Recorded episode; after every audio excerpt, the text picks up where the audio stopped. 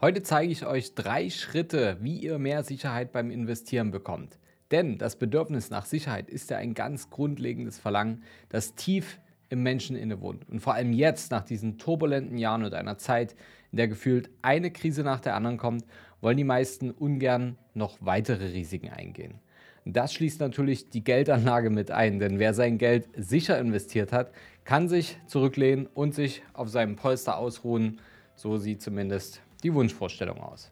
Doch leider, ja, Leute, es gibt keine 100%ige Sicherheit. Die existiert schlichtweg nicht. Das ist die traurige Wahrheit. Wer euch was anderes erzählt, es ist Quatsch. Wer sein Geld unter der Matratze bunkert, ist vor Inflation, vor Diebstahl oder vor Feuer bedauerlicherweise nicht sicher und auch Geldanlagen können euch niemals 100% Schutz vor allen Faktoren garantieren. Jetzt haben wir diese schmerzhafte Wahrheit aus dem Weg geschafft. Was nun? Naja, also wenn es keine 100%ige Sicherheit gibt, dann müssen wir lernen, mit den Risiken umzugehen. Und deshalb besprechen wir in der heutigen Podcast-Folge drei Schritte, wie ihr mehr Sicherheit beim Investieren bekommt.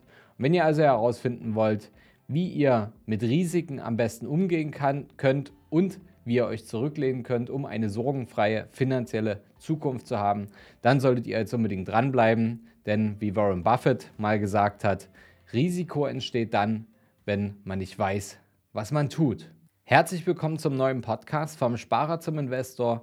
Mein Name ist Fabian Schuster und meine Vision ist es, dass wir die Schere zwischen Arm und Reich wieder ein Stück weit zusammendrücken. Wie kann uns das Ganze gelingen? Naja, indem ihr hier im Podcast finanzielle Bildung aufbaut. Ich denke, deswegen seid ihr hier. Ihr wollt etwas lernen über das Thema Geld, über das Thema Investieren, über Immobilien, über das Thema reich werden, finanziell unabhängig werden.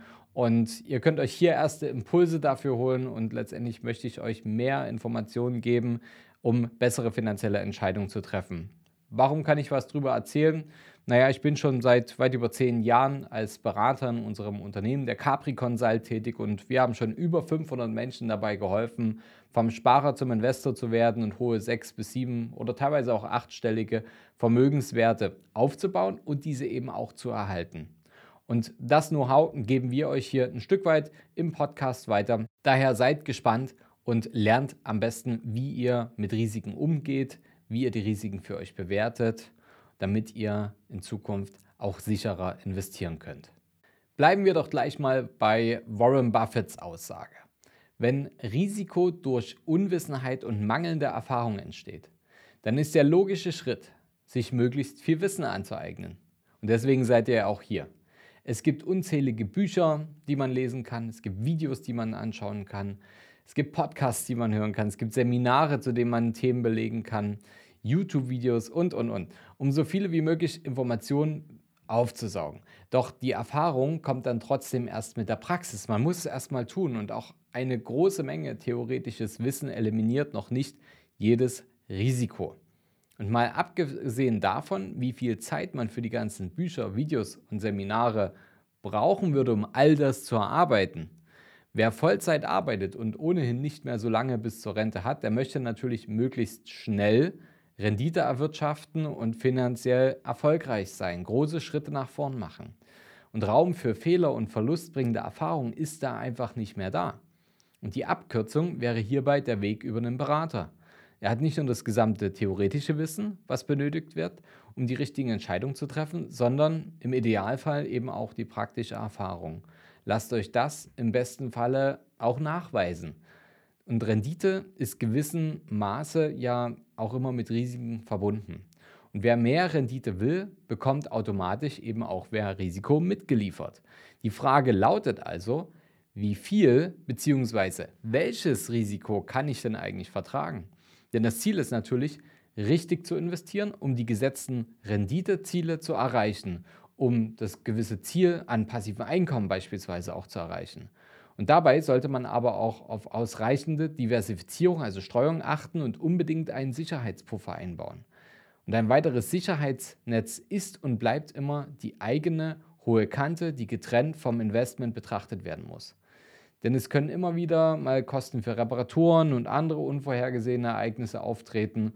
Und wenn es soweit ist, dann wäre es einfach fatal, wenn ihr dann irgendwie einen teuren Kredit aufnehmen müsst, die euren, ja, das dann gesamten Plan ruiniert oder dass ihr an eure Investments ran müsst und äh, ihr solltet einfach genügend Geld auf der Reservebank haben, um alles abdecken zu können. Setzt euch da eine Summe fest, wo, womit ihr euch wohlfühlt. Das ist natürlich eine andere Summe bei jemandem, der vielleicht seinen eigenen Haushalt hat und Single ist, als ähm, wenn ihr jetzt vielleicht ähm, äh, Familienvater, Familienmutter seid und ähm, da noch für andere Menschen mitsorgen müsst. Denkt auch dran, einen Sparplan einzurichten, sowie eure eigene Bonität und Steuerlast zum Vermögensaufbau zu nutzen. Und das sind weitere nützliche Tipps, um das Beste aus eurem Investment zu machen, ohne dabei aufs Ganze zu gehen.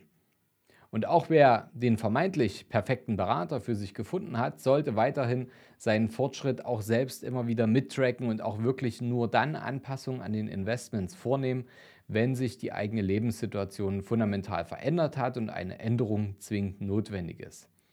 Ständig etwas Neues abzuschließen, damit der Berater Geld verdient, das hat für einen selbst keine Vorteile und ist aus unserer Sicht einer der fundamentalsten Fehler, den ihr auf dem Weg vom Sparer zum Investor unbedingt vermeiden solltet.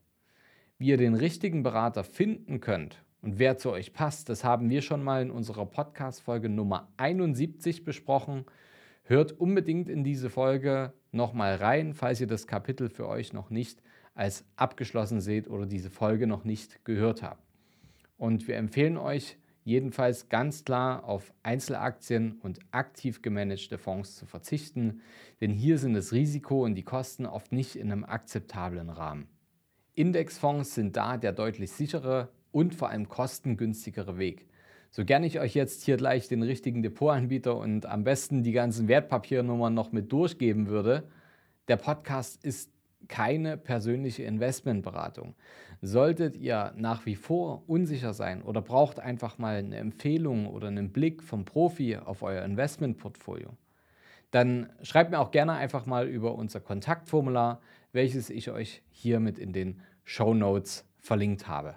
Fassen wir doch nochmal die drei Tipps zusammen, wie ihr besser mit Risiken umgehen könnt. Der erste Tipp ist, dass ihr euch Wissen aneignen solltet.